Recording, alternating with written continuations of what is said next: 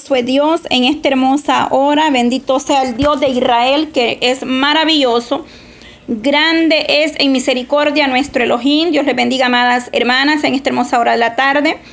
Eh, vamos a dar eh, lectura este día al capítulo 4 de Ruth, en el cual estamos terminando la lectura del hermoso libro de esta maravillosa historia en la cual hemos sido eh, bendecidos a través de la palabra, porque Dios nos habla, a través de ella nos hace ver su gran poder, su gran misericordia.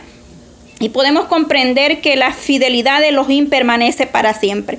La palabra es clara, es real, es verdadera. Dice que es espada de doble filo para nosotros, para nuestras almas. Sin importar la situación, siempre lo digo, o el motivo, o, o la condición, o el problema o, a veces las personas no se, se sienten o nos sentimos que nos estamos hundiendo, que esa barca se está hundiendo, que no hay salida de ese problema. Pero eh, eh, comprendemos a través de la palabra que solamente eh, en Él está la verdad, porque Él es el camino y la verdad, Él es, Él es el que puede restaurar la condición cual sea que estemos nosotros pasando, ya sea espiritualmente, en la vida cotidiana, en nuestra eh, vida personal, en todas las áreas, solamente Dios tiene la respuesta y la solución para cada problema. Eh, vamos a dar un resumen. Estuvimos en, leyendo el 3, eh, leímos el capítulo 3 donde dice que Ruth y vos en la era, donde leímos que Noemí aconsejó a Ruth, ¿verdad?, para que fuera eh, con vos. Y entonces vemos que vos dijo que iba a resolver ese asunto. Ahí nos quedamos. Entonces, entonces en el 18 dice, entonces Noemí le dijo, espérate hija mía, hasta que sepas cómo se resuelve el asunto, porque aquel hombre no descansará hasta que concluya hoy el asunto. Ahí nos quedamos en el versículo 18 eh, termina el capítulo 3 de, esta historia maravillosa. Entonces hoy vamos a ver eh, el final de esta historia donde encontramos eh, lo que Dios puede obrar de una manera especial en nuestra situación. A veces quizás nos encontramos em, sin fuerza, sin ánimo, sin deseo de seguir adelante estas mujeres habían, eh, Noemí prácticamente dice, lo he perdido todo, viuda, sin hijo.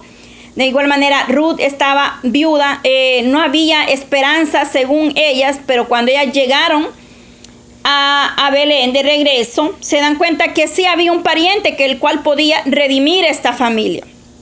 Y de eso vamos a hablar en esta hora eh, de la tarde, porque grande es el ojín de Israel les compartí en el capítulo anterior. Los audios están ahí disponibles para que los puedan escuchar. Yo se los he compartido ahí, amadas hermanas. les mencioné tres, em, eran cinco cosas que debemos nosotros aprender de Ruth. Basada en la historia, en el libro de Ruth que hemos leído. Número uno, le dije, eh, le dijo adiós a su pasado. Nos quedamos en estos cinco puntos compartidos con ustedes, pero hoy voy a compartir los otros tres, son cinco.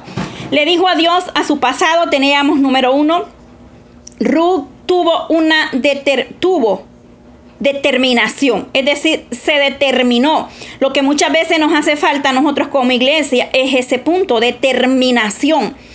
Eh, determinarnos a dar, a dejar todo para seguir adelante en el camino de los de Israel buscando la misericordia de Dios. Decir, nosotros debemos dejar todo para seguir a Cristo. Debemos de estar dispuestos a tomar su cruz a diario y seguir las pisadas o el camino del Maestro. Entonces nosotros vamos a ver la gloria de Dios moverse a favor de vosotros. Bendito sea el Dios de Israel porque solamente Él nos puede dar esa fuerza y solamente en Él podemos nosotros tomar las determinaciones las cuales pueden ser de gran bendición. Un pequeño resumen eh, del capítulo 3 dice que eh, el autor nos describe el consejo que Noemí le dio a Ruth de expresar interés en casarse con vos, su pariente redentor. Ya yo les hablé un poco en los capítulos anteriores sobre lo que era el pariente redentor. cuando vos estaba durmiendo en la era, eh, para proteger, dice, sus cosechas. Se acercó, eh, se acerca a sus pies para demostrar que quería casarse con vos. Era una, eh, una costumbre en la cultura israelita, dice que vos aceptó y estuvo de acuerdo. Porque al extender el borde de su capa sobre ella, eh, era una costumbre cultural que simbolizaba su disposición para casarse, es decir, protegerla, cuidar de ella, tomarla como esposa. Eso lo leímos y lo, lo hablamos y lo meditamos en el capítulo 3. Hoy vamos a leer el capítulo 4 y vamos a hablar un poco sobre ello. Con la ayuda de Dios sabemos que nada podemos hacer en nuestra propia fuerza, sino que solamente viene de, de nuestro Elohim la fuerza, la fortaleza, la sabiduría, el entendimiento. Cuanto nosotros le pedimos a Él, Él nos dará, dice, conforme a su misericordia. Vamos a dar lectura, capítulo 4, eh, para cerrar la lectura eh, de este hermoso libro y la historia maravillosa. El 4 dice, vos subió a la puerta y se sentó ahí y aquí pasaba aquel pariente de quien vos había hablado y le dijo, eh, fulano, ven acá y siéntate y vino a su y se sentó. Entonces él tomó a diez varones de los ancianos de la ciudad y dijo, sentaos aquí y ellos se sentaron. Luego dijo el pariente Noemí que ha vuelto del campo Luego dijo al pariente, Noemí que ha vuelto del campo de Moab, vende una parte de las tierras que estuvo en nuestro hermano Elimelet. Y yo decidí hacértelo saber y decirte que, era la, eh, que la compres en presencia de los que están aquí sentados y de los ancianos de mi pueblo. Si tú quieres redimirme y si no quieres redimir, Declara, decláramelo para que yo lo sepa, porque no hay otro que redima sino tú. Y después de ti, y él respondió, yo redimiré. En el verso 5, en el verso 5 dice, entonces replicó vos el mismo día que compres las tierras de mano de Noemí debes tomar también a Ruth, la moamita, mujer del difunto, para que restaures el nombre del muerto sobre su posición. Y respondió el pariente, no puedo redimir para mí, no sea que dañe mi heredad. Redime tú usando de mi derecho, porque yo no podré redimir. Había ya desde hace tiempo eh, esta costumbre en Israel tocante a la redención redención y el contrato, que para la confirmación de cualquier negocio o el de eh, el uno se quitaba el zapato y lo daba a su compañero. Y esto servía de testimonio en Israel. Verso 8. Entonces el pariente dijo a vos, toma, tómala tú, y se quitó el zapato. Y vos dijo a los ancianos y a todo el pueblo, vosotros sois testigos hoy de que he querido de mano, he adquirido de mano de Noemí todo lo que fue de Elimelet y todo lo que fue de Kelión y de Maló.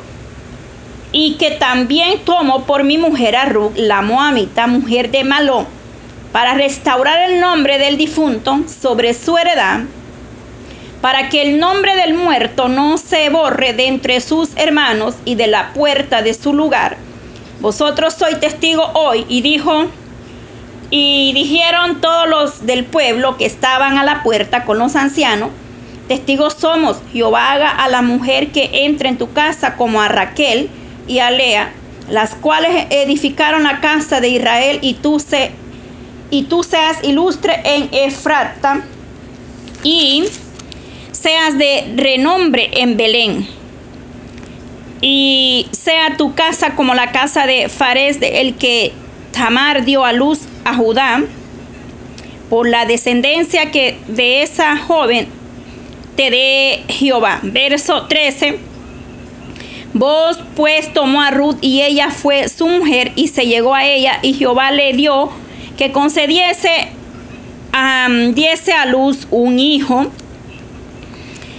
Y las mujeres decían a Noemí, loado sea Jehová, que hizo que no te faltare, faltase hoy pariente, cuyo nombre será celebrado en Israel y el cual será restaurador de tu alma y sustentará tu vejez, pues tu nuera que te ama lo ha dado, ha dado a luz y ella es de más valor para ti que siete hijos. Y tomando Noemí el hijo, lo puso en su regazo y, y fue su allá y le dijeron, nombre, eh, nombre de las vecinas, diciendo, le ha nacido un hijo a Noemi y le lo llamará Obed. Es padre de Isaí, padre de David. Estas son las generaciones de Fares. Fares engendró a Esron. Esron engendró a Rad y Rad engendró a Midaba.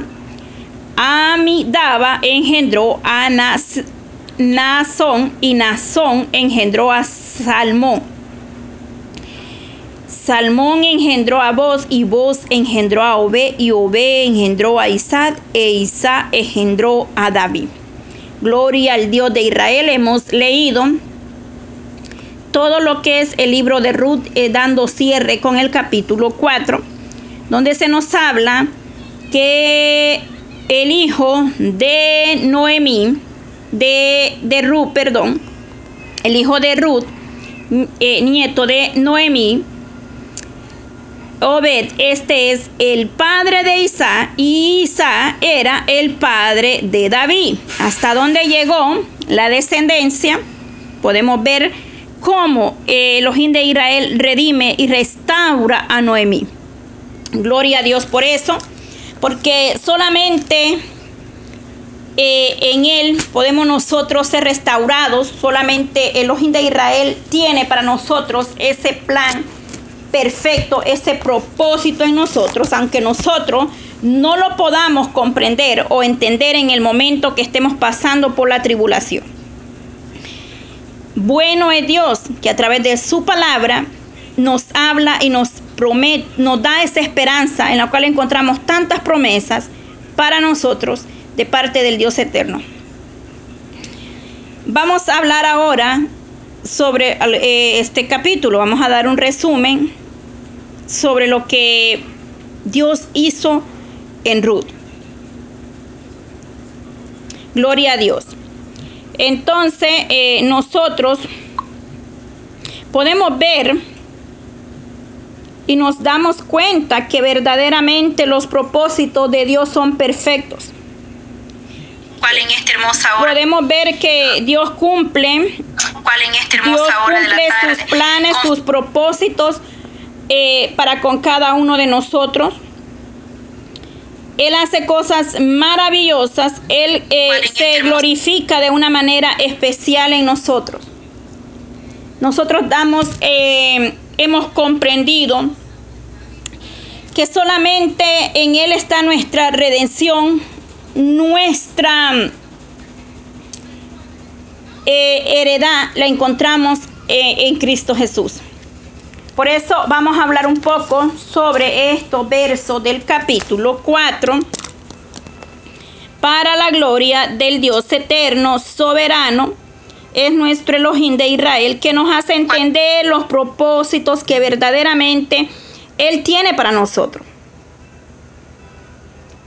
Planes y propósitos tiene Él con cada uno de nosotros, que quizás nosotros no entendemos ni comprendemos, pero Él un día hará con nosotros como Él quiere hacer, pero nosotros debemos de tomar y ser como esta joven. Ella tomó una determinación en que haría, dejó primeramente, lo leímos y fue uno de los puntos a tocar, dejó su pasado atrás. Se propuso ella empezar una nueva era, es decir, una nueva vida junto a su suegra y lo hemos leído, si nosotros meditamos en esta palabra, nos damos cuenta desde el 1 cómo ella, cómo vemos que Ruth toma la determinación de no apartarse de, de Noemí. Entonces, en el capítulo 4 hemos leído, el 4 nos relata la, la transformación o digamos de, de, la redención del pariente y la línea mesiánica. Acá en este capítulo 4 lo podemos ver. Podemos ver que relata la transacción de comprar la propiedad que Noemí había vendido. Después de juntarse con quien era el pariente redentor más cercano, vos compró la propiedad se la devolvió a la familia de Elimelet y se casó con Ruth. Vemos que él era uno de los requisitos del Redentor, que era eh, comprar las propiedades eh, que pertenecían al difunto, es decir, al, esposo de Noemí. Entonces en el 4 dice que eh, leímos ya y podemos entender que tomó por mujer, dice, a, a Ruth. Vemos que ahí Vos se convirtió en el Redentor en dos sentidos. Uno se casó con, eh, con Ruth y preservó el nombre de el suegro, es decir, de Elimelet, el difunto esposo de Noemí. Al hijo primogénito de Vos y de Ruth se le consideró nieto del linaje de Emilet. En el verso, eso lo encontramos del verso 5 al 10. Ahí se nos habla que se le consideró linaje de esta familia israelita. Entonces replicó vos el mismo día que comprase las tierras de la mano de Noemí, debes tomarle, dice vos, a Ruth como tu mujer. Cuando vos se reunió con su pariente, él le hace saber que no solamente era comprar las tierras, sino también redimir y que tendría que casarse con Ruth. Pero dice que el pariente cercano o el varón no quiso aceptarlo porque no quiso poner en riesgo su heredad, es decir, su herencia, su pertenencia. Al no hacerlo, él eh, le dejaba el, el espacio o el camino libre a vos para que él pudiera hacerlo. Dice que este pacto se cerraba con la señal de quitarse un zapato, que era una simbolización de que aquel trato había sido sellado o cerrado. Eso dice que representaba o simbolizaba. Dice que era como un contrato. Y dice en el verso 7, había ya desde hacía tiempo esta costumbre en Israel tocante a la redención y al contrato para la confirmación, es decir, a un cierre de un, de un contrato o de una palabra dicha de cualquier negocio que se hiciera, el uno se quitaba el zapato y, y, lo daba a su compañero. Y esto dice que significaba o servía de testimonio en Israel. Entonces el pariente a vos Dijo el pariente a vos, tómalo tú y se quitó el zapato. Es decir, tómalo tú y eso era como testigo de que él no había querido redimir o casarse con Ru o comprar las propiedades eh, de esta familia. Entonces vos dijo a los ancianos y al pueblo, vosotros sois testigos. Por eso, eh, amada iglesia, es bien importante que cuando se va a hablar acerca de un tema del cual sea, ya sea un malentendido, o cosas dentro de la iglesia, del ministerio o malentendido entre los hermanos, lamentablemente suceden cosas donde es bien importante que cuando se va a hacer una aclaración deben de haber testigos. La palabra lo dice y es bíblico. Aquí vemos que vos llamó a los ancianos del pueblo y dice, vosotros sois testigos hoy. ¿De qué? De que él había adquirido, dice la mano de Noemí, todo lo que fue eh, de su esposo de Noemí. Es decir, le dice que el pueblo y los ancianos son testigos de que aquel varón no había querido redimir a Ruth. Entonces es bien importante esto que mucho de, eh, eh, fallamos como pueblo, como iglesia, que a la hora de aclarar algo eh, se debe llevar testigos, personas espirituales, para que sean testigos de lo que se habla, porque así no habrá un malentendido o el día de mañana dirá esto. en eh, esto fue lo que me dijo el Julano, esto fue lo que se habló en la reunión. Por eso es bueno que la iglesia tenga eh, una, ¿cómo llamarle o cómo usar la palabra correcta o decirle? Una sociedad, se podría decir así, quizás no, no, no, eh, no le va a parecer muy bien, quizás a muchos, pero es decir, donde está el líder, los anfitriones, los ancianos, los diáconos y todo eso. Lo cual sabemos que cuando se habla algo, están todos, se tienen que reunir todos para llegar a un acuerdo. Es decir, bueno, lo más correcto y lo que dice la palabra acá es a los ancianos de la iglesia. Entonces, ¿para qué? Para que cualquier asunto se, se resuelva y puedan haber testigos de lo que se habló en ese lugar. Así el día de mañana no hay excusa. Eso es lo que vos quiere decir. El día de mañana no, no podría venir el otro pariente a decir lo contrario de lo que se había hablado acá, porque habían testigos. Eso es lo que él está queriendo decir y espero darme a entender lo que la iglesia debería de hacer para evitar tantos malos entendidos. Lamentablemente sucede hoy en día. Entonces, acá vemos que claramente el otro pariente dijo que no iba a redimir a Ruth. Y usted dirá, esta historia ya me la sé, ya la he leído, pues gloria a Dios, porque entre más nosotros meditamos y aprendemos de la palabra, es todavía una doble porción o una doble bendición espiritual a nuestra vida. Entonces, bien importante esto, porque la palabra de Dios es clara y nos enseña. Del, del verso 5 decía al 10 nos habla que se consideró eh, el hijo de Bod y de Ruth el linaje de Elimelet, decir su nieto.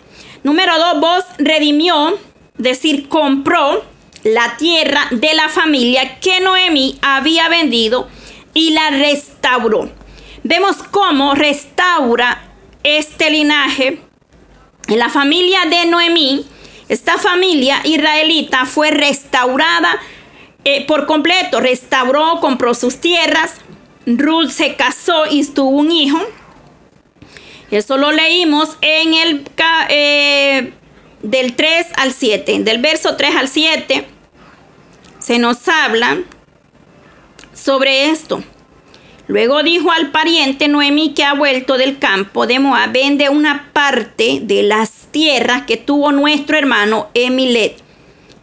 Y ahí dice que él las compró, las redimió. Eh, la palabra eh, Asimismo, como esto representa simbólicamente y espiritualmente vos, oiga bien el acto o la acción que este hombre tuvo con la familia de Noemí y Ruth, representa lo mismo que hace Jesucristo por nosotros como iglesia. Asimismo, Él redime a todos los que creen en Él de dos maneras. O sea, el acto o lo que eh, representa la acción de vos a redimir esta familia, de igual manera en la área espiritual representa eh, a Jesucristo mismo como nuestro redentor que nos redime a nosotros como iglesia de dos maneras. Dice que, el número uno, el que los ha comprado mediante su propia sangre. De igual manera, en nosotros fuimos comprados a precio de sangre preciosa.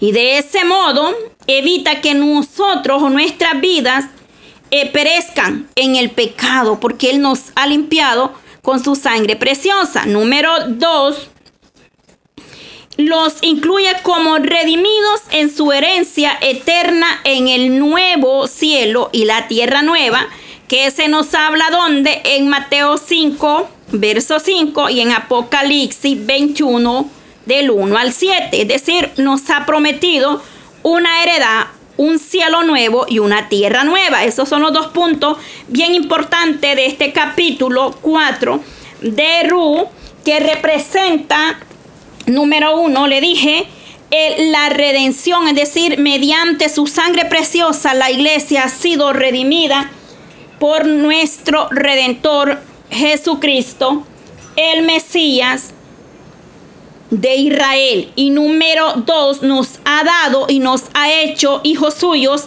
redimidos en una herencia eterna. Qué hermoso porque cada vez nosotros nos eh, sorprendemos maravillosamente de lo que el Elohim de Israel hace en nosotros. Entonces eh, hemos aprendido que vale la pena, el proceso duele, pero es necesario para poder ver la bendición de Dios en nuestras vidas como pueblo, como iglesia. En el 14 dice, Jehová que hizo que no te falte hoy pariente. Dice que, eh, como siempre, ¿verdad? Las mujeres decían a Noemí siempre, las amistades, los vecinos, decía, loado sea Jehová que hizo que no te falte hoy pariente. Aunque Noemí había sufrido gran quebranto, y lo leímos en los primeros capítulos, y adversidades en su vida, había mantenido su fe en Dios. Y eso lo reconocemos porque ella dijo, y siempre algo que me llamó la atención, que en estos capítulos anteriores, ella, vemos como ella, a pesar del dolor, a pesar de que ella se sintió quebrantada en amargura, eh, ella eh, proclama dos veces eh, y dice que ella, ella decía en una uno de los versos leídos en el capítulo 1, ella dijo, porque la mano del Todopoderoso ha venido contra mí. Entonces vemos que ella, ella sigue llamando a Elohim de Israel el Todopoderoso. Ella dice que a pesar del dolor, ella seguía llamando el Todopoderoso. Ella dice en el capítulo 1, en el verso 13, le dice, ¿Habéis vosotros de esperarlos hasta que fuese grande? ¿A, habéis de quedaros sin casar por amor a ellos? No, hijas mías, que mayor amargura tengo yo que vosotras, pues la mano de Jehová ha salido contra mí. Ella dice esa palabra. Entonces hay otra vez eh, donde podemos ver que esta mujer eh, no había perdido la esperanza a pesar del dolor que en ese momento ella podía estar sintiendo. De igual manera nosotros quizás en cualquier situación que nosotros pasamos, quizás a veces la fe nos falla, pero es necesario aumentar esa fe, imponer la mirada en el Todopoderoso, como ella lo llama. En estos eh, capítulos, ella dice el Todopoderoso ella dice, porque la mano de Jehová ha venido eh, eh, contra mí. Pero más adelante dice, la mano del Todopoderoso. Y eso me impacta, porque a pesar de que ella estaba en amargura, ella reconocía que la mano del Todopoderoso había tratado de esa manera tan doliente en ella, pero reconocía el poder de Dios en ahí ella. Entonces ella a pesar que había sufrido ese dolor tan tremendo, esa adversidad en su vida, había mantenido su fe en Dios por causa de su fe perseverante. Dios dirigió los sucesos de la manera que la vida de ellas terminaran en bien y de gran bendición. Porque la fe es lo último que nosotros debemos de perder aún en el proceso, aún en el dolor. No pierdas la fe, mi amada hermana iglesia de los de Israel. No desmayes, no pierdas tu fe, no pierdas la esperanza, que aunque tú no comprendas los procesos, por muy doloroso que sea, Dios hará algo en ti. Él siempre hará lo mejor y lo que bien nos conviene a nosotros como iglesia. Y aquí vemos la gran bendición y cómo redime y restaura a esta familia. Ellas, ellos pudieron o ellas nos podemos dar cuenta de este gran testimonio al final de sus vidas que el Señor es muy, muy misericordioso y compasivo. Me doy cuenta al final de estos capítulos que he leído, son cuatro capítulos que leímos. Dios bendiga a las que, hermanas que se han tomado el tiempo de escuchar estos cuatro capítulos y este, los pequeños resumen, porque hay mucho que dar. Si nosotros no vamos a profundizar bien cada verso, no terminaríamos hoy. Pero hemos tratado de hacer un pequeño resumen para la gloria del Dios eterno para que podamos entender aún mejor los propósitos y los planes y los propósitos que aún en el problema, aún en la prueba, el Elohim de Israel tiene para con nosotros. Número uno, podemos ver en estos cuatro versos, la gran, en estos cuatro capítulos, perdón, la gran misericordia de Dios. Dios es grande en misericordia y compasivo. ¿Y qué nos dice sobre eso? Eh, en Santiago se nos habla sobre la misericordia de Dios. Entonces nosotros podemos darnos cuenta verdaderamente, y eso es lo que a mí me impacta, cómo, cómo el Ojín de Israel nos puede a nosotros quebrantar. Y viene a mí lo que decía Jeremías. Dice que nosotros somos como el barro en las manos del alfarero. Quizás estés pasando por el fuego Quizás estés pasando por un gran quebranto y no lo comprendas. Quizás es muy difícil entender tu proceso en estos momentos, pero verdaderamente al final el ojín de Israel nos, nos hará comprender y entender por qué tenemos que atravesar situaciones que no alcanzamos a comprender en nuestro proceso espiritual, ya sea para crecimiento de nosotros porque todo lo que viene de parte de los hinos ayuda para bien y es para el crecimiento espiritual. Sobre eh, misericordioso y compasivo, vamos a ver Santiago. Santiago 5:11 que nos dice, bendito sea nuestro Elohim de Israel porque es grande en misericordia. Dice, aquí tenemos por bienaventurados los que sufren habéis oído de la paciencia de Job y habéis visto el fin del Señor, que el Señor es muy misericordioso y compasivo. Gran historia, otra historia maravillosa es la de Job. Gran testimonio y gran misericordia los tiene para su pueblo. Pero dice que la, la misericordia de Dios es grande, la paciencia, ¿verdad? La paciencia, la paciencia, la perseverancia, la palabra paciencia indica la constancia, las pruebas que se enfrentarán sin perder la fe en Dios. Eso, eso significa la paciencia, las pruebas que vamos a enfrentar, pero sin perder la fe y, sin quitar la mirada de Dios. Eh, la fe es la que nos va a dar la victoria al final en medio del sufrimiento. Y eso, de eso se nos habla en Job 13, 15, todo el libro de Job habla una historia maravillosa también. El resultado es de que el trato de Dios con el ser humano, como lo tuvo con Job, como lo tuvo con Noemi, eh, el trato de Dios con el ser humano revela que en todas las dificultades Dios nos ama de una manera especial y maravillosa y nos sustenta, nos fortalece, nos da siempre una salida. Estas historias son impactantes en la vida de la iglesia para que sepamos y entendamos que Dios tiene el cuidado de nosotros y está en todo momento con su pueblo. Aunque suframos, Él nos sostendrá con amor y con misericordia. Para poder entender más sobre esto, es bueno leer Job 6 en adelante, o si se puede leer toda la historia de Job, maravilloso también. De igual manera, Ruth, eh, nos enseña mucho sobre eh, el sufrimiento y cómo el Señor levanta y redime a su pueblo. Gloria al Dios de Israel. Entonces en el 17 vemos y dice que le es y le dieron nombre las vecinas diciendo le ha nacido un hijo a Noemí y le llamarán Obed. Ha nacido un hijo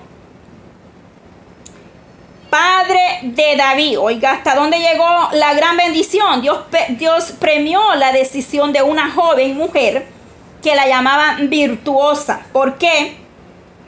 Porque abandonó su tierra, su parentela, es decir, su tierra natal, pagana, a fin de permanecer leal a su suegra y al Dios de Israel. Poderoso es Dios de Israel. Y eso lo encontramos donde? En el capítulo 1, 16 ella toma esa determinación importante en su vida y dice, respondió Ruth, no me ruegues que te deje y me aparte de ti, porque a donde quiera que tú fueres, iré yo, y a donde quiera que vivieres, viviré. Tu pueblo será mi pueblo, y tu Dios, mi Dios. Hermosas palabras. Donde tú mueras, moriré, y ahí seré sepultada. Así me haga Jehová, y aún me añada que solo la muerte hará separación entre nosotras dos. Palabras de su nuera a, a Noemí tomó una determinación y ella fue premiada. Es decir, todo sufrimiento, todo lo que tengamos que pasar por, eh, eh, eh, por mm, honrar al Dios eterno trae recompensa. Aunque ella lo hizo desinteresadamente, porque lo que nosotros hacemos, lo hacemos por amor. Por, porque por gracia nosotros hemos sido alcanzados y Él ha tenido misericordia de nosotros. Entonces Él les permite a ellas llegar a formar parte de la familia, eh, de una familia eh, verdaderamente ah, espiritualmente, porque al Dios de Israel les, eh, servimos todo y en el, espíritu. Nosotros de igual manera tenemos una gran familia y Dios nos, nos lleva a formar esa gran familia terrenal, a través de la cual Cristo nos ha dado salvación vida eterna y una esperanza de una heredad eterna que Él nos ha prometido. Eh, es que tenemos gran, esperanza y promesa en el Elohim de Israel. Entonces, eh, la misericordia de Dios dice que en Mateos 5.1 nos confirma que el rey David en, eh, dice acá, vos engendró de Ruth a Obed y Obed a Isaí. Isaí engendró al rey David y el rey David engendró a Salomón. Aquí se nos habla la descendencia. El Mesías de Israel, el ungido, el esperado, le dio una gran bendición a Ruth, la redimió, la restauró y no solamente eso, sino que llevó hasta, la, hasta el rey David la bendición. Gloria al Dios de Israel. Porque a través de estas lecturas cada día nosotros nos sorprendemos y aprendemos mucho más. Qué hermoso es poder escudriñar la palabra, poder aprender.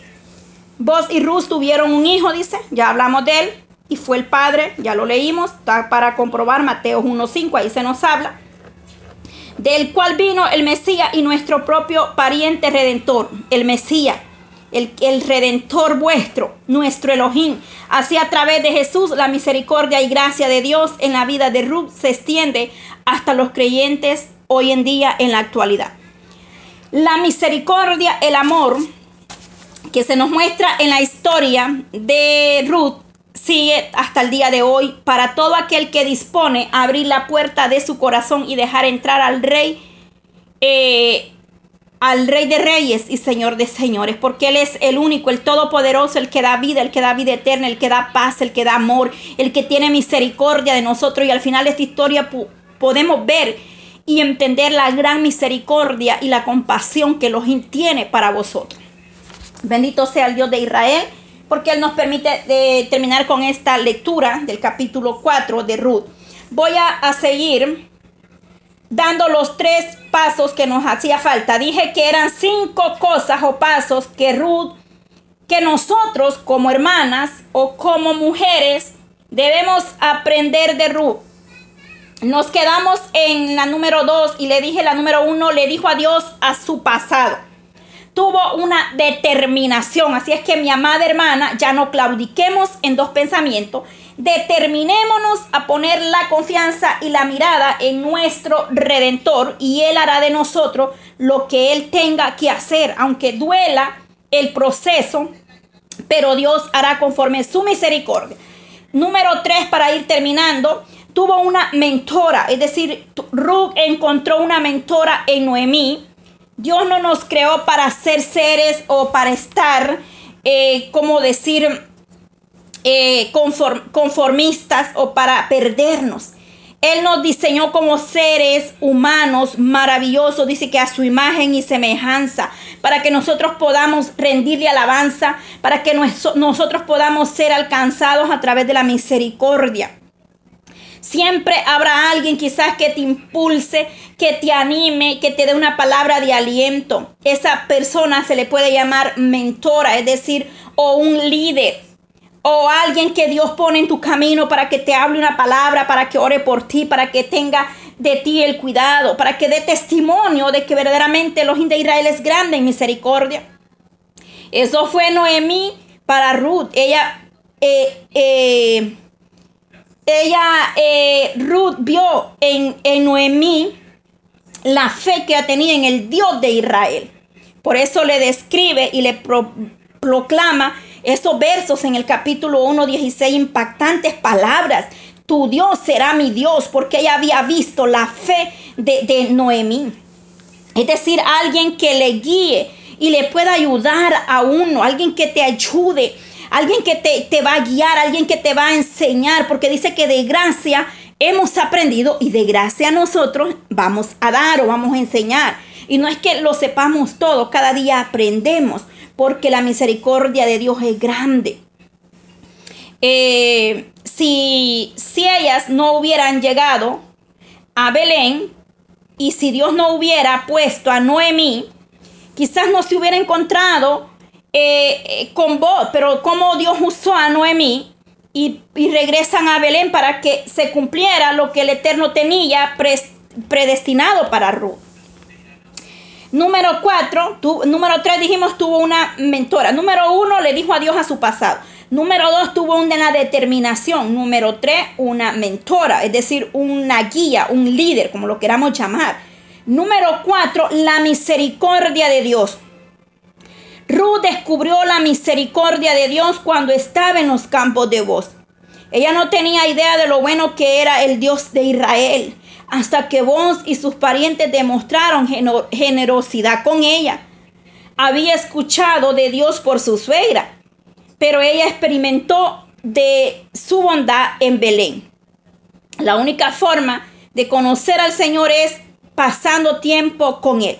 La única manera de poder tener una relación íntima y personal es pasando tiempo con el de Israel.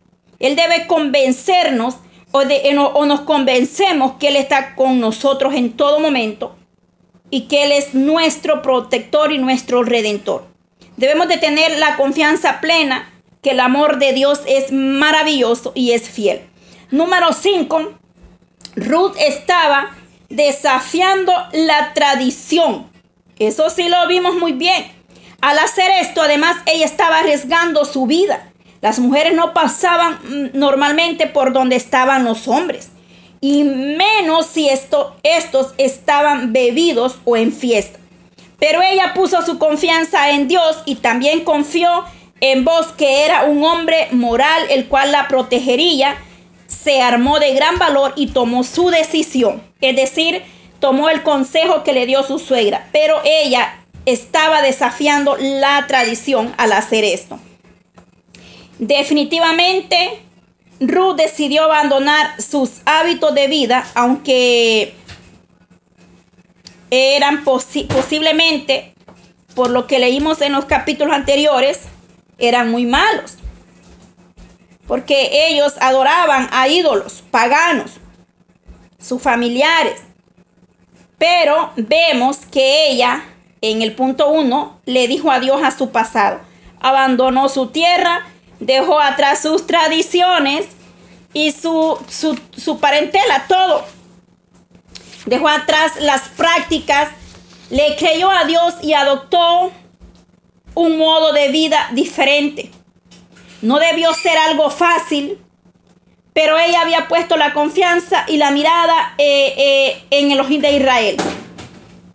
Había puesto esa, eh, había visto la fe de su suegra Así es que, amada hermana, si tú vas dando inicio en este camino y quieres conocer más la misericordia y el amor de Dios, siéntete en esa libertad y toma nota de esos cinco puntos que hemos leído, eh, de los cuales debemos aprender de Ruth. Debemos despojarnos y decirle adiós al pasado. Debe de haber una liberación eh, completa en vosotros renunciar a todo lo que estorbaba, todo lo que te hacía daño, quizás sea raíz de amargura, resentimiento. quizás sea odio, rencor, qué sé yo, tantas cosas que eh, nos hicieron daño en el pasado, quizás nos mintieron, quizás nos engañaron, quizás confiamos en el ser humano, pusimos la mirada en el hombre y el hombre nos eh, eh, traicionó engañó, la mujer en, en diversas maneras. Pero acá nos damos cuenta que, eh, que solamente el amor de Dios es grande y es misericordioso con nosotros. Entonces, aprendamos de estas historias maravillosas para poder eh, tener esa fe bien fermentada, es decir, poner esa mirada solamente en el Dios de Israel. Porque solamente en Él encontraremos nuestra respuesta a todas las necesidades. Doy gracias a Dios por la lectura de esta palabra. Maravilloso es Dios porque Él nos permite aprender cada día. La misericordia que Dios muestra a Ruth sigue todavía en estos tiempos. Él no cambia. Pudimos ver la gracia provincial eh, en, este, en esta historia. Eh, cómo podemos ver eh, la mano de Dios en, en, nuestras vidas a pesar de las situaciones difíciles que atravesamos a diario, pero el amor y la misericordia de Dios es grande. Ruth representa una historia positiva de gran gracia y provisión o providencia en medio de las circunstancias o de cualquier tragedia de la vida. La historia es maravillosa y es un testimonio podemos ver cómo la gran misericordia de Dios alcanzó a Ruth. Esta mujer como Raad eran gentiles y las dos están entre los antepasados de la historia israelita o mesiana o del Mesías. Entonces, eh, de igual manera, no importa tu condición o tu situación, Dios es grande en misericordia, no importa en lo que tú te encuentres. Dios puede libertar tu vida. Dios puede darte libertad. Eh, Dios puede hacer libre de cualquier situación, condición, como aquella mujer samaritana. Hay tantas historias eh, en, la, en, la, palabra de Elohim sobre mujeres eh, que Elohim las hizo libre, completamente las libertó. Aquí vemos cómo tuvo gran misericordia de Ruth y la libertó, porque ella tenía una creencia pagana venía de una eh, de creencia no buena, pero vemos que la misericordia de Dios es grande. Muchas veces eh, hay tantas cosas en el ser humano que nos daña, que daña a la sociedad, que nos dañamos a nosotros mismos. Pero es necesario despojarnos del viejo hombre. Es necesario renunciar a lo pasado, a lo viejo, a la manera vieja de vivir. Tenemos que moldear cada día el carácter. Tenemos que ir aprendiendo que solamente en Él hay paz, hay amor, hay misericordia pero depende de nosotros. ¿Por qué? Porque el punto número dos que hablamos fue ese. Debemos tomar una determinación para dejar que el ojín de Israel verdaderamente obre en nosotros. Porque Dios siempre está dispuesto a obrar en nuestras vidas. Él está dispuesto a cambiarnos, a moldearnos, a hacer de nosotros lo que Él quiere. Pero el problema es que el ser humano no ha aprendido o no ha tomado una determinación. Ah, se claudica en dos pensamientos, pero no podemos servir a dos señores. Tenemos que determinarnos, poner esa fe y esa mirada solamente en el Dios eterno. Padre, te doy gracias, Dios mío, por este momento en tu presencia. Gracias por tu hermosa palabra.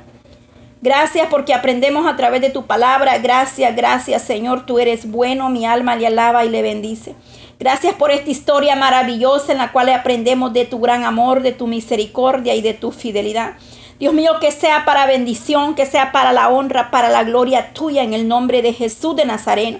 Bendice desde el más grande hasta el más pequeño en los hogares, hasta donde tú nos permites llegar a través de cualquier medio, Señor.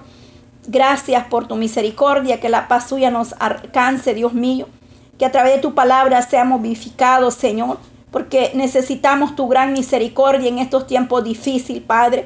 Pedimos misericordia, que tú nos ayude, nos levante, nos restaure, que tu palabra llegue al corazón del ser humano, que tu palabra llegue a tiempo a las almas, a las naciones enteras, Dios mío, que tú alcances las vidas para que puedan ser salvas, para que así como Ruth, Dios mío, puedas tener misericordia de la humanidad entera que perece, Dios amado, en esta hora. Dios mío, Padre Santo, eh, esta mujer eh, llegó a ser, dice la bisabuela del rey David, Señor. Grande es tu misericordia, que dice que de lo más vil y de lo más menospreciado usted eligió, Padre, para avergonzar a los más sabios y más entendidos de esta tierra o de este mundo. Señor, en esta hora ponemos cada uno en tus manos poderosas, Dios mío. Pedimos por aquellas almas que están allá afuera sin fe, sin esperanza, por los que vagan en la calle, por los que aún no han visto tu gran amor, tu gran misericordia, para que tú los alcances, para los que están en una cárcel, en un hospital, para los que están bajo un puente, Dios mío, ten misericordia, que tu gracia, tu amor los alcance, Padre eterno. En el nombre de Jesús de Nazareno te lo pedimos en esta hermosa hora de la tarde. Gracias Señor, gracias, gracias, gracias Padre eterno. Poderoso eres tú, mi Dios amado. A ti sea la gloria y la honra. Amén y amén.